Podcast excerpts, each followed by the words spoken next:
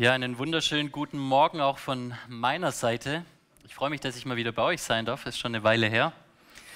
Und äh, ich habe das Privileg, heute mit euch über, ich würde sagen, die wahrscheinlich bekannteste Illustration für das äh, christliche Leben, darüber mit euch äh, ja, nachzudenken und äh, zu erforschen, was es bedeutet, nämlich die Pilgerreise. Wenn man den Begriff nimmt und vor allen Dingen den Aspekt der Reise, dann denkt man, okay, es geht primär ums Laufen, ums Bewegen. Wenn das so ist, würde ich die Frage stellen, wo ist der Unterschied zwischen einer Pilgerreise und einem Spaziergang? Ja, der Spaziergang ist halt planlos, geht halt irgendwo hin und da ist das, das Gehen, das, das Laufen selbst äh, quasi das Ziel und die eigentliche Sache. Aber beim Pilgern ist es anders. Beim Pilgern geht es eigentlich nicht so sehr um die Bewegung, sondern es geht um das Ziel, auf das man zusteuert. Jetzt mag einer sagen, ja, das ist ja beim Wandern auch so, ne? weil wenn ich äh, wandere, dann schön Berge und so ein Kram, aber eigentlich freue ich mich da auf die Berghütte und vor allen Dingen auf den Apfelstrudel, den es da mit Sahne gibt. Okay, da ist sowohl der Weg als auch das Ziel was Besonderes, aber bei der Pilgerschaft geht es eigentlich nur um das Ziel. Und zwar geht es darum, dass der Pilger, egal wie das Leben ist, völlig eingenommen ist von seinem Ziel fest dieses Ziel im Blick hat, darauf fokussiert, einfach schnurstracks seinen Weg geht. Ein bekannter Vers, der das beschreibt, ist äh, Hebräer 11, Vers 13. Wir lesen da über die Heiligen, über die Glaubensvorbilder aus dem Alten Testament, die ja oft wortwörtlich gepilgert sind, wenn wir zum Beispiel an Abraham denken. Und da heißt es, diese alle sind im Glauben gestorben und haben die Verheißungen nicht erlangt hier auf Erden, sondern sie sahen sie von fern und begrüßten sie und bekannten, dass sie Fremde und ohne Bürgerrecht hier auf Erden waren. Was mir mehr hilft, dieses äh, Thema zu verstehen, und jetzt muss ich mal kurz, ah doch, es geht, perfekt. Es sind Bilder von Caspar David Friedrich. Das ist das erste Bild von Caspar David Friedrich, das ich kennengelernt habe. Er ist ja der große Maler der Romantik, der deutschen Romantik. Und was bei Caspar David Friedrich auffällt in seinen Gemälden, ist, dass er immer diesen verträumten Blick aus vielleicht dem Dunkeln heraus in die Ferne, in das Herrliche, in das Erleuchtete bietet. Ganz viele Bilder von ihm. Das ist die Frau am Fenster. Ein anderes Bild, das vielleicht manche kennen, ist der Aufstieg zum Licht. Und ihr seht immer dieses Farbenspiel, das Caspar David Friedrich hat, ist, dass jemand aus der Finsternis sich auf den Weg macht in Richtung Licht oder dieses Licht ersehnt auch schon von der Ferne. Und vielleicht sein allerbekanntestes Bild, das wahrscheinlich die meisten von euch wirklich schon mal gesehen haben, der Wanderer über dem Nebelmeer. Dieser Mensch, der am Ende seiner Pilgerreise angekommen ist, er ist diesen dunklen, trüben Berg hochgekraxelt und am Ende seiner Reise sieht er diese Herrlichkeit. Er ist angekommen an seinem Ziel. Wenn dich äh, Bilder nicht so ansprechen wie mich oder dir vielleicht nicht so viel äh, ins Herz sprechen, vielleicht hilft dir gute Literatur. Einer der bekanntesten christlichen Autoren des 20. Jahrhunderts, C.S. Lewis, wird gerne auch ein christlicher Romantiker genannt. Er schreibt, wenn ich in meinem Inneren Sehnsüchte vorfinde, die durch nichts in dieser Welt gestillt werden können, dann ist die einzig logische Erklärung, dass ich für eine andere Welt geschaffen worden bin. John Piper kommentiert zu C.S. Lewis an dieser Stelle, Lewis wusste, wenn er Gott nicht hinter seinen Sehnsüchten hier auf Erden entdeckt, den einzig wahren Gott, der nicht nur alle Sehnsüchte weckt, sondern auch stillt, dann würde er ein unendlich unglückliches Leben leben. Ich möchte mit euch Psalm 27 anschauen, weil für mich dieser Psalm auf wundervolle Weise ausdrückt, wie ein Pilger sich fühlt, was ein Pilger denkt und vor allen Dingen auch, was ein Pilger im Gebet zu Gott bringt, wenn er von dieser Sehnsucht eingenommen ist hier auf Erden. Und so möchte ich den Psalm einteilen in zwei Punkte, die ich mit euch zusammen anschauen möchte. Erstens, wie sehnsüchtige Pilger denken, was ihnen durch den Kopf geht und dann zweitens, wie sehnsüchtige Pilger beten. Und bevor wir in unseren ersten Punkt einsteigen, möchte ich beten. Gott, ich danke dir so sehr, dass wir heute zusammenkommen dürfen, um in dein Wort zu schauen. Und ich möchte dich bitten, dass wir heute Wunder darin finden dürfen, dass wir erkennen dürfen, dass die Summe aller deiner Worte Wahrheit ist und dass es eine Wahrheit ist, die nicht nur irgendwie abstrakt in irgendein Lehrbuch gehört, sondern dass es eine Wahrheit ist, die erlebt werden muss, die geschmeckt werden kann und der gefolgt werden soll.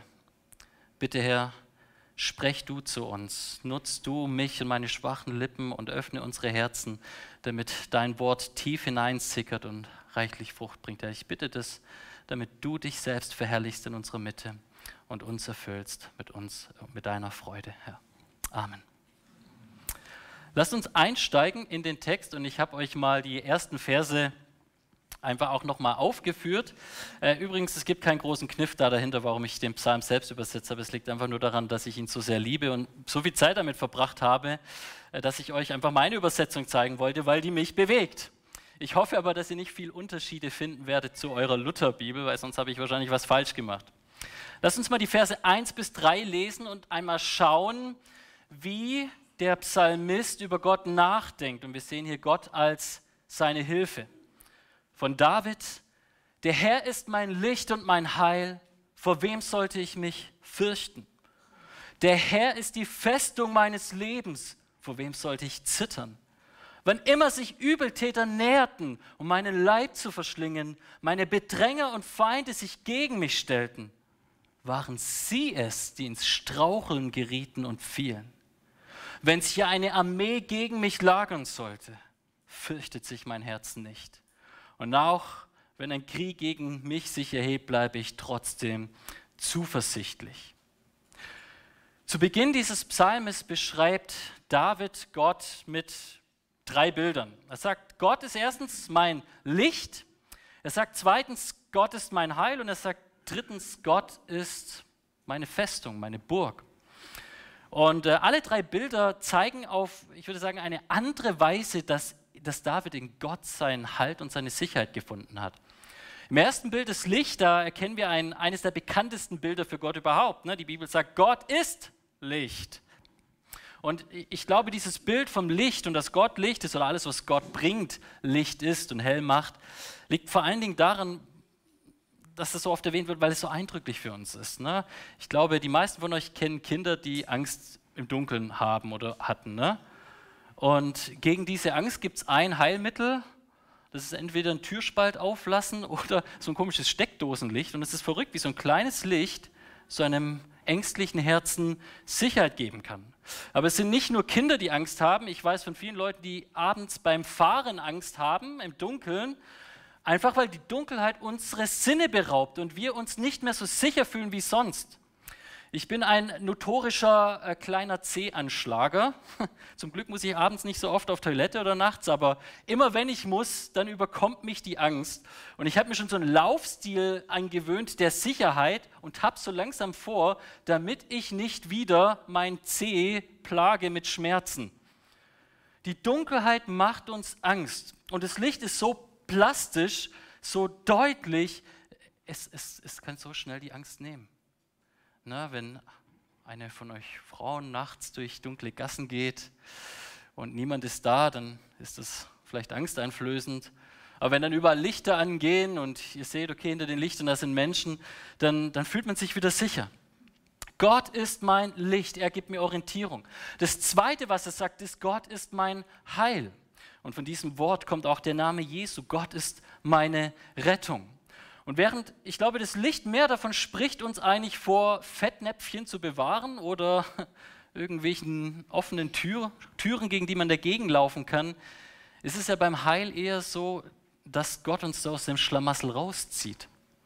Und die eigentliche Bedeutung meint auch so viel wie aus der Gefangenschaft herausführen. Gott ist derjenige, der der mich erretten kann, wenn ich als Nichtschwimmer meine ersten Schwimmversuche mache und im Begriff stehe unterzugehen und er als Rettungsschwimmer ins Wasser springt. Wieder gebraucht David hier ein Bild, was Gott als Sicherheit darstellt und manifestiert. Und im letzten Bild sagt er, Gott ist meine Festung, er ist wie so starke Mauern, die einfach schon seit Jahrhunderten in den Boden zementiert sind und jeder Sturm, der kam, ist einfach dran abgeprallt. In Gott bin ich sicher. Diese Begriffe, die er gebraucht, dieses, diese Bilder, die sind abstrakt und poetisch, aber was David damit meint, ist etwas sehr Konkretes. Er redet darüber, über die Erfahrung in seinem Leben, Menschen erlebt zu haben wie blutrünstige Bestien. Er sagt in Vers 2, Übeltäter, die meinen Leib zu verschlingen versuchen. Ich weiß nicht, ob du vertraut bist mit Davids Biografie, aber David hat eigentlich jedes Elend durchgemacht, das man durchmachen kann. Und all die Menschen, die einem eigentlich nahe stehen sollten, haben ihn zu irgendeinem Zeitpunkt in seinem Leben verraten. Jahrelang musste er fliehen vor einem krankhaft gestörten und eifersüchtigen Schwiegervater. Er hat Feindschaft und Verleumdung erlebt durch seine eigenen Kinder, die eigene Frau, die keine Lust mehr auf ihn hatte. David hat Menschen als blutrünstige Bestien erlebt und deswegen gebraucht er auch so ein krasses Bild. Sie haben versucht, mich aufzufressen. Und trotzdem, sagt er, trotzdem er solche Erfahrungen gemacht hat, weiß er, wenn er jetzt zurückblickt über, sein, über seine ganze Lebensspanne, hat er eigentlich die Erfahrung gemacht, letztendlich ist nicht er gestrauchelt und gefallen, sondern wer? Sie waren es, die ins Straucheln fielen. Es ist wichtig, dass, äh, wenn wir hier den Text anschauen, dass wir erkennen, dass David im Perfekt spricht. Er redet wirklich von Dingen, die er erlebt hat, von realen Situationen. Er redet davon, dass das Leben als Christ, das Leben als Pilger hier auf Erden kein Zuckerschlecken ist. Man könnte ja meinen, wenn man sich bekehrt zu Gott, aus der Finsternis zum Licht, dann kriegt man jetzt schon äh, hier quasi das volle Verwöhnungsprogramm. Und David sagt, genau das Gegenteil habe ich erlebt. Diese Wanderung an für sich ist einfach ein schmerzlicher Prozess gewesen, von Anfang bis Ende. Und trotzdem weiß er, dass Gott sein Retter ist. Das ist die Erfahrung, die ein Mensch macht, wenn er Gott vertraut. Von daher kann ich niemandem von euch verheißen, dass es äh, euch gut gehen wird. Und ich bin mir sicher, hier sitzen einige in den Reihen, die können gerade davon zeugen, dass das Leben ziemlich bescheiden im Moment ist. Und doch weiß ich, wenn du Gott vertraust, wie David, dass du eines Tages zurückblicken wirst, wie David, und sehen wirst, was auch immer versucht hat, dich ins Straucheln zu bringen, letztlich bist nicht du gefallen, Gott hat dich aufrechterhalten, sondern das, was dich zu Fall bringen wollte. David denkt hier als Pilger auf Erden ganz nüchtern über die Situation als Mensch auf Erden, aber das ist nicht, wobei er stehen bleibt. Im zweiten Teil dieses ersten Abschnittes ab Vers 4 beschreibt David, dass Gott nicht nur sein Helfer ist, der ihn ans Ziel bringt, sondern David sagt, Gott selbst ist das Ziel, das ich hier und jetzt im Blick habe. Lasst uns einmal Vers 4 lesen. Nur eines habe ich vom Herrn erbeten. Ja, danach sehne ich mich, alle Tage meines Lebens im Haus des Herrn zu wohnen, um die Schönheit des Herrn zu betrachten und nachzusinnen in seinem Tempel. Dieser Vers ist für mich seit vielen Jahren, seitdem ich denken kann, mein Lieblingsvers. Und ich weiß nicht, ob es noch mal einen Bibelvers geben wird, der mir irgendwann mal mehr bedeuten wird.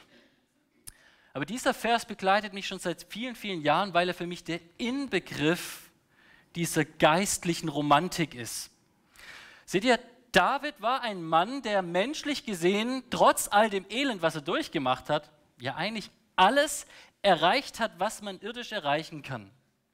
Also jedes Ziel, das ein Mensch sich hier auf Erden stecken kann, David hat es erreicht und übertroffen.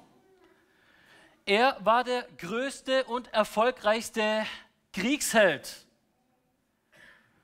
Eine Errungenschaft mit wenig Leuten hat er geschafft, mit, mit wenig Leuten viele Leute zu bezwingen, Armeen zu bezwingen, mit geringsten Mitteln, alleine manchmal.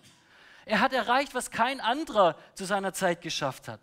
David war reicher als alle Menschen seiner Zeit in seinem Umfeld. Er wurde letztendlich nur übertroffen mit seinem Sohn, Aber David war stinkreich, seine Schatzkammern waren gefüllt. Er war ein erhabener König, er hat den höchsten Titel gehabt, den man überhaupt haben kann. Und auch im Liebesleben. Ich meine, David hatte so viele Frauen, er hatte wahrscheinlich das erfolgreichste Liebesleben nach menschlichen Standards, das man sich vorstellen kann. Menschlich gesehen hat David absolut alles erreicht, was man erreichen kann. Aber irgendwann in seinem Leben ist er zu diesem Punkt gekommen, wo er sagt, ich habe nur noch einen Wunsch. Es gibt nur noch eine Sache, die mein Herz wirklich ersehnt. Und es ist wichtig, ähm, dass wir hier aufpassen. Im hebräischen Text ist hier eine Besonderheit.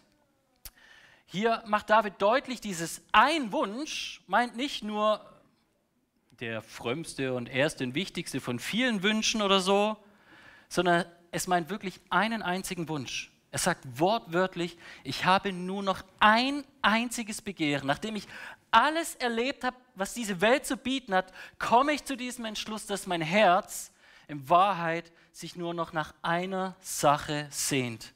Und was ist es? Dass ich Gottes Schönheit oder Lieblichkeit, Freundlichkeit betrachten kann. Mich einfach nicht mehr satt sehen kann an seiner Herrlichkeit. Und eine Ewigkeit damit verbringe, in seinem Haus zu sitzen und nachzuforschen, wer dieser alles überragende, unendlich herrliche Gott ist. Wie fühlt sich ein Mensch, der wirklich erkannt hat, ein Christ, der wirklich erkannt hat, worauf er abzielt? Er erkennt, dass sein Ziel die größte Herrlichkeit aller Herrlichkeiten ist. Etwas, was durch nichts übertroffen werden kann. Und es ist so groß und so herrlich, dass er jetzt schon pausenlos daran denkt, dass er sich jetzt schon danach sehnt und dass es schon jetzt sein Anliegen ist, dass es ihn völlig einnehmen wird. Ich weiß nicht, wie dir es geht, aber na, wenn man das so im Kontrast mit uns sieht, wie oft malen wir uns aus, wenn Gott mir diesen oder jenen Wunsch erfüllen würde, dann wäre mein Herz erfüllt. Dann wäre ich wirklich ein glücklicher Mensch. Na, ich habe über die letzten Jahre ein bisschen zugenommen. Ich denke mir, Herr, die paar Kilo weg, wenn ich dieses Ziel erreiche, dann bin ich wieder glücklich. Jemand anderes muss gerade pauken, denkt sich, boah, ich bin einfach zu doof für Mathe, aber Herr, wenn ich diese Prüfung schaffe, dann bin ich glücklich. Manch einer von euch ist so richtig menschenfürchtig und wünscht sich, ach, wenn ich nur diese und jene Bestätigung kriege von den anderen, wenn ich gesehen werde, wenn mein Chef mich lobt, mir auf die Schultern tätschelt, dann bin ich glücklich. Wieder jemand anderes sagt, ach, wenn ich einfach nur nicht mehr alleine sein müsste, gell? wenn ich endlich den Partner fürs Leben finde, die Person, die mein Herz kennt und meine Fehler und Schwächen und mich trotzdem liebt und annimmt und der ich nahe sein kann und die mir nahe sein möchte, dann bin ich glücklich. Und dann gibt es den klassischen Materialisten unter uns, ne, der denkt sich, Gott, wenn ich nur diesen BMW habe, dann bin ich glücklich. Oder was auch sonst du begehrst. Es ist völlig egal, ne? fill the blanks, pack rein in, in diese Begehrensliste, was man als Mensch so begehren kann, was du wirklich im Herzen bewegst. Die Realität ist, und das beweist uns die Welt, wenn wir sie mal genau anschauen, ist, dass diese Dinge dich immer leer lassen werden. Und du siehst es daran, denk darüber nach, was dir wichtig ist. Die Menschen, die am erfolgreichsten in diesem Punkt sind, ist dir schon mal aufgefallen, dass die nie aufhören können. Warum sind stinkreiche Unternehmer, die quasi so viel erreicht haben, noch bis zu ihrem Sterbebett in der Firma irgendwie aktiv, weil sie, weil sie es nicht loslassen können, weil sie immer mehr generieren müssen, weil sie immer mehr Erfolg haben müssen. Warum können Künstler nicht aufhören, nachdem sie ein Meisterwerk geschaffen haben, sich zur Ruhe setzen und dann einfach den Lebensalltag, äh, restlichen Tag genießen, weil sie immer die, das nächste Meisterwerk schreiben müssen oder malen müssen. Der Mensch wird eingenommen von diesen Dingen und er stellt letztendlich fest, dass C.S. Lewis recht hatte. Sie erfüllen einen nicht. Und deswegen muss er erkennen, wenn ich in meinem Inneren Sehnsüchte vorfinde, die sich durch all das nicht stillen lassen, weder durch einen Partner, ein Auto, ein Bild oder sonst was, dann ist doch die einzig logische Erklärung, dass ich für eine völlig andere Welt geschaffen worden bin. Es ist wichtig, dass wir hier an dieser Stelle erkennen, ich glaube nicht, dass David hier von irgendeiner Askese redet oder ne, von, du musst alles auf, aufgeben. David hat sein Leben nicht in einem Zelt verbracht. 1. Könige 1 berichtet uns, dass er immer noch in seinem wundervollen Palast war. Und als ihm als alter Mann kalt war, da hat man ihm nicht ein Kirschkernkissen ins Bett gelegt oder eine Katze, sondern man hat es reich durchströmt nach einer der schönsten Jungfrauen. Also es hat nicht eine Jungfrau sein müssen, um ihn zu wärmen, aber er war ein Genießer bis zum Ende. Und ich glaube, das ist wichtig, dass wir das verstehen, weil der Punkt ist nicht hier einfach irgendwie loszulassen, etwas zu tun oder nicht zu tun, sondern der Punkt ist der, etwas Neues zu begehren, seinen Blick auf etwas zu richten.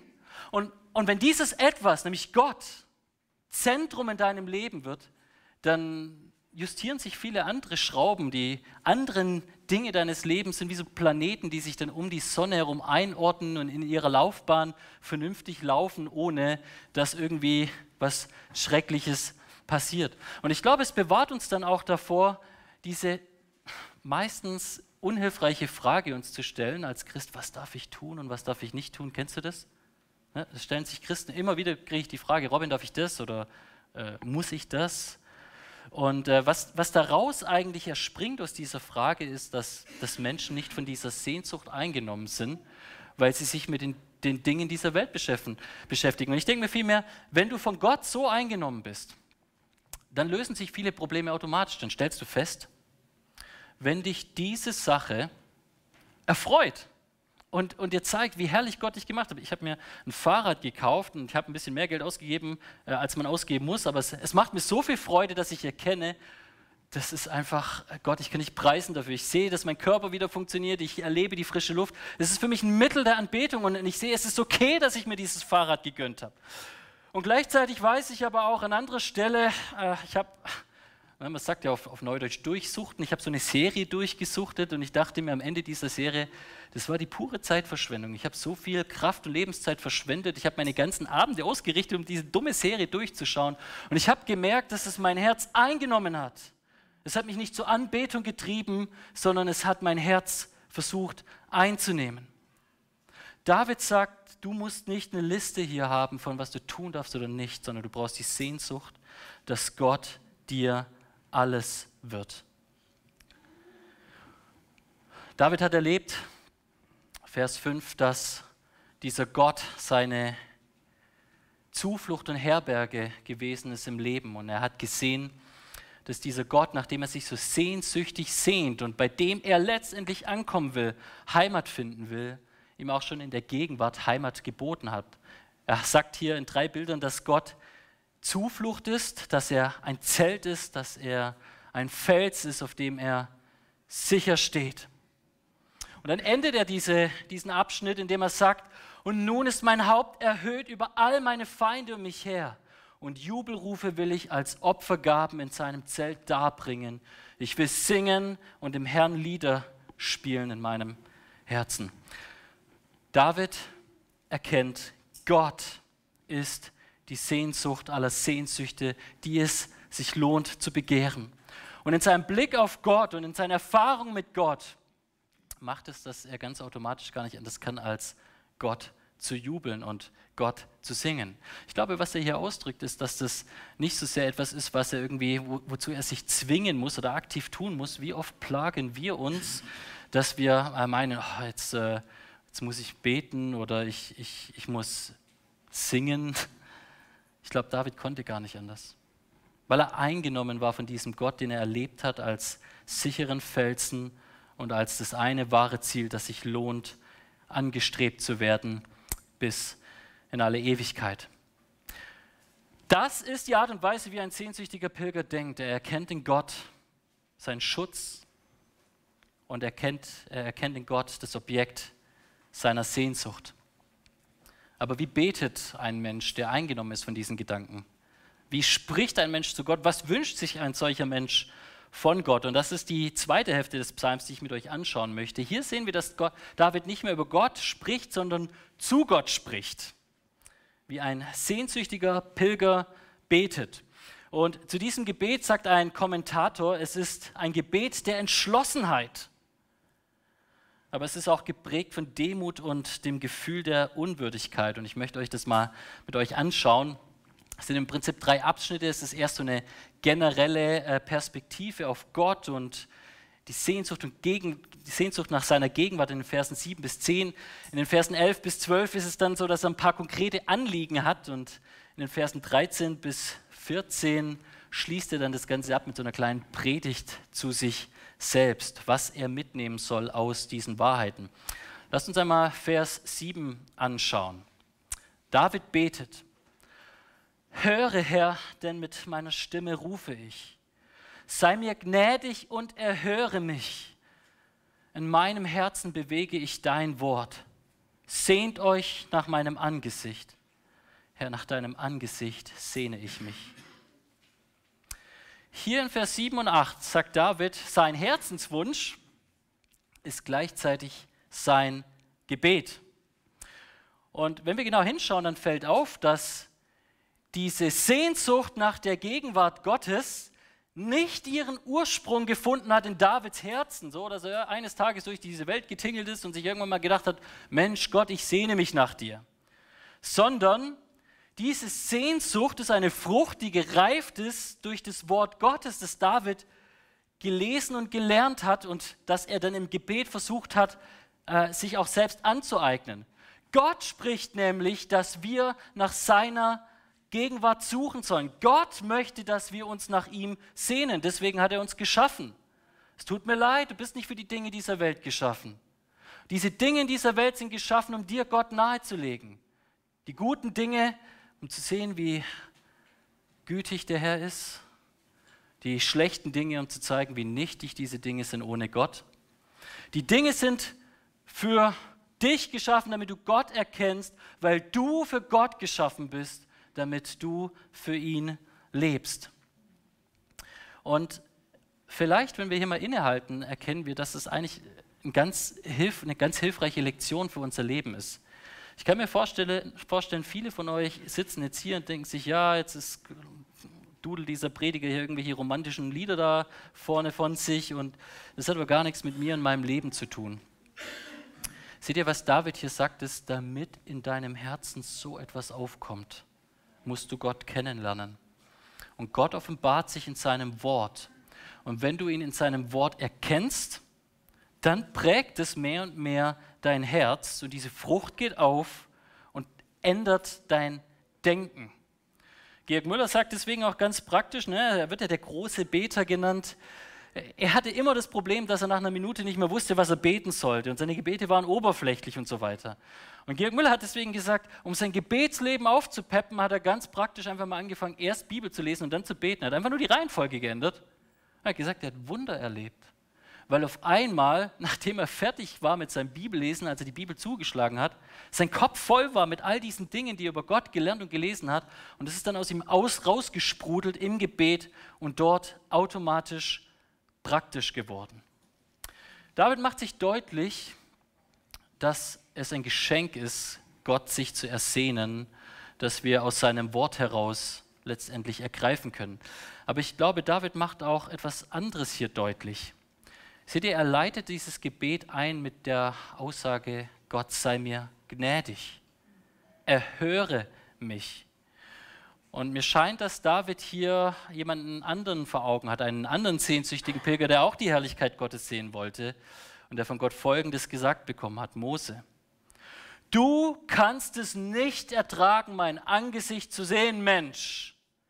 Denn kein Mensch kann mich sehen und am Leben bleiben. Es ist nicht nur ein Geschenk, dass wir überhaupt diese Sehnsucht haben dürfen. Es ist ein Geschenk, dass diese Sehnsucht auch erfüllt werden darf. Weil Gott, der Heilige, der Allmächtige, der Reine, der Wundervolle, es nicht duldet, dass Götzendiener, die sich mit kleineren Dingen zufrieden geben, in seine Gegenwart treten. Er teilt seine Ehre mit niemandem und nichts. Und Mose musste sehen, es braucht Reinigung, es braucht Heiligung, es braucht Gnade und Barmherzigkeit. Deswegen betet er auch weiter, David hier, bitte verbirg dein Angesicht nicht vor mir. Und Weise deinen Knecht nicht ab in deinem Zorn, denn du bist mir stets meine Hilfe gewesen. Verwirf mich nicht und verlasse mich nicht, du Gott meines Heils. Mein Vater und meine Mutter haben mich verlassen, doch der Herr wird mich aufnehmen. David spricht hier, und das ist schon fast ein bisschen ein Paradox. Einerseits, Gott, verlasse mich nicht. Gott, verdränge mich nicht. Gott, schieb mich nicht weg von dir. Und gleichzeitig sagt er, Gott, ich bin zuversichtlich, dass du mich aufnimmst, selbst an dem Punkt, wo meine eigene Familie mir den Rücken kehrt. Es ist nicht ganz sicher, ob David hier so in der Möglichkeitsform spricht, selbst wenn meine Eltern mich verdrängen würden, oder ob er hier auf eine konkrete Situation anspielt, wo das passiert ist. Ich glaube, zweites äh, trifft es mehr. David hat erlebt, dass die Menschen, die einen eigentlich am wenigsten loslassen sollten, losgelassen haben. Und er hat gesehen, auf Menschen kannst du nicht vertrauen. Und gleichzeitig weiß er aber und hat selbst in seinem Leben gesehen, dass Gott ihn nicht losgelassen hat. Und deswegen ist er zuversichtlich und sagt, Gott wird mich aufnehmen, auch wenn mich meine Familie verjagt hat. Und doch weiß er, würdig bin ich nicht, Herr. Und es gibt Sünden, Dinge in meinem Leben, die dich wegekeln vor mir und dein Angesicht betrüben und meine Augen blind machen für deine Herrlichkeit. Dieses Gebet führt David dazu, dass er zwei praktische Anliegen hat, die er uns mitgeben will. Er sagt, Herr, lehre mich deinen Weg, führe mich auf einem guten Pfad. Und er sagt zweitens, bewahre und beschütze mich vor meiner Bedränger, falsche Zeugen, die gegen mich aufgestanden sind. Und in diesem Punkt wird deutlich, dass David sich nichts mehr wünscht, als dass Gott ihn in seiner Pilgerreise auf dem rechten Pfad hält. Denn es gibt genug Irrwege, die dich von Gott ablenken und dir Nichtigkeiten wichtiger machen und dich hier und jetzt ins Elend treiben.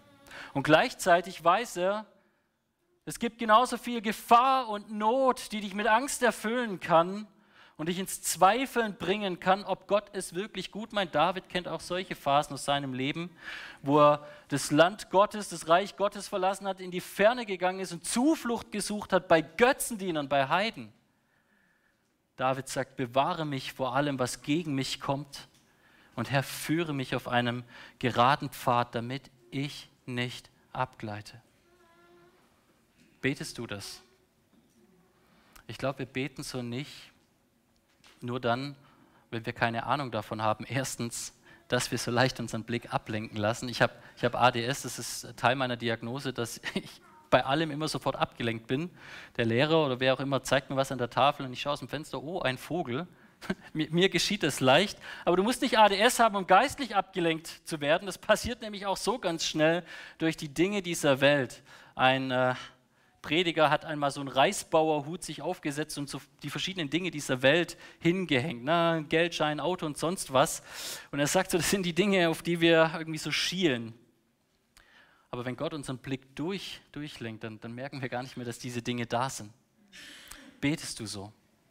Wenn nicht, dann weil du keine Ahnung hast. Wenn ja, dann weil du dein eigenes Herz kennst. Aber dieses ganze Gebet schließt nicht damit ab, dass David einfach nur Wünsche in Gott hat. David hat auch eine ganz klare Aufforderung an sich selbst. Und das sind die letzten beiden Verse, die ich mit euch anschauen möchte.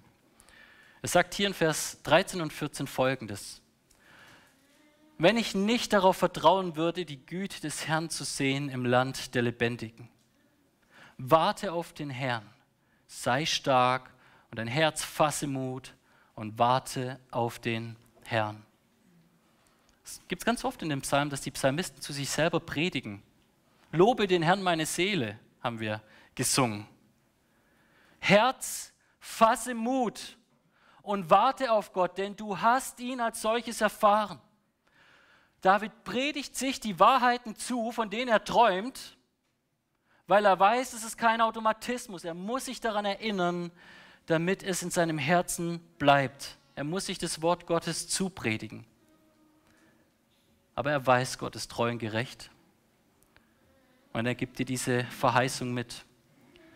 Wenn du dein Herz auf ihn richtest, dann darfst du dir sicher sein, dass du die Güte des Herrn sehen wirst im Land der Lebendigen, selbst wenn die Pilgerreise dahin durch die Wüste geht mit viel Elend. Ihr Lieben, Jesus ist gekommen, um unser Schatz zu sein, um unser Herz einzunehmen und zu erfüllen. Das Christentum ist nicht ein, eine, eine Glaubensrichtung, eine Religion, wo es darum ginge, einfach nur irgendwelche Regeln zu befolgen. Wenn du das möchtest, dann werd Muslim. Denn das steckt im Wort Islam drin. Islam steht für Hingabe oder vielleicht Unterwerfung, Niederwerfen. Das Christentum leitet sich von Christus ab. Und das tut es schon in der Bibel, in der Apostelgeschichte. Und wisst ihr warum?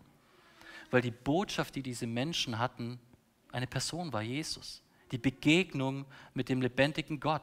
Johannes 10, Vers 10 sagt, ich bin gekommen, spricht Jesus, damit sie Leben haben und es im Überfluss haben. Johannes 17, Vers 3 sagt, dies aber ist das ewige Leben, dass sie dich, den allein wahren Gott und den, den du gesandt hast, Jesus Christus, erkennen. Und wenn du das erkennst, dann kannst du beten wie Paulus in Philippa 1, Vers 21. Denn das Leben hier auf Erden ist für mich Christus und das Sterben Gewinn. Aber die Bibel macht ebenso deutlich, wenn du dich damit abfindest, dich mit einer mickrigen kleinen Sehnsucht zu begnügen, die dein Herz nicht erfüllen kann, dann wirst du auf einem Abweg sein, der dich nicht ans Ziel bringt. Und anstatt die ewige Herrlichkeit in der Gegenwart des gnädigen Gottes zu genießen, wirst du die ewige Verdammnis der Leere spüren von einem unerfüllten Herz, das durch die Wüste tingelt ohne Gott, Salzwasser trinkt und merkt, es wird den Durst nicht stillen. Du musst wie Augustinus erkennen, dass dein Herz unruhig bleibt, so lange, bis es Ruhe findet in Gott. so möchte ich schließen mit Hebräer 12, 1 und 2, wo uns nochmal vor Augen geführt wird und ermutigend zugesprochen und auch vielleicht etwas ernster eine Ermahnung gegeben wird, wie wir jetzt unser Leben leben dürfen und sollen. Hebräer 12, 1 und 2, da, dort heißt es, deshalb lasst nun auch uns, da wir eine so große Wolke von Zeugen haben, von Pilgern, die vor uns hergereist sind, so lasst uns jede Bürde und die umso leicht umstrickende, und so leicht umstrickende Sünde ablegen. Und nun lasst uns mit Ausdauer laufen den vor uns liegenden Wettlauf, indem wir hinschauen auf Jesus, den Anfänger und Vollender des Glaubens, der um der vor ihm liegenden Freude willen die Schande nicht erachtete, an das Kreuz zu gehen und sich gesetzt hat zur Rechten des Thrones Gottes. Amen.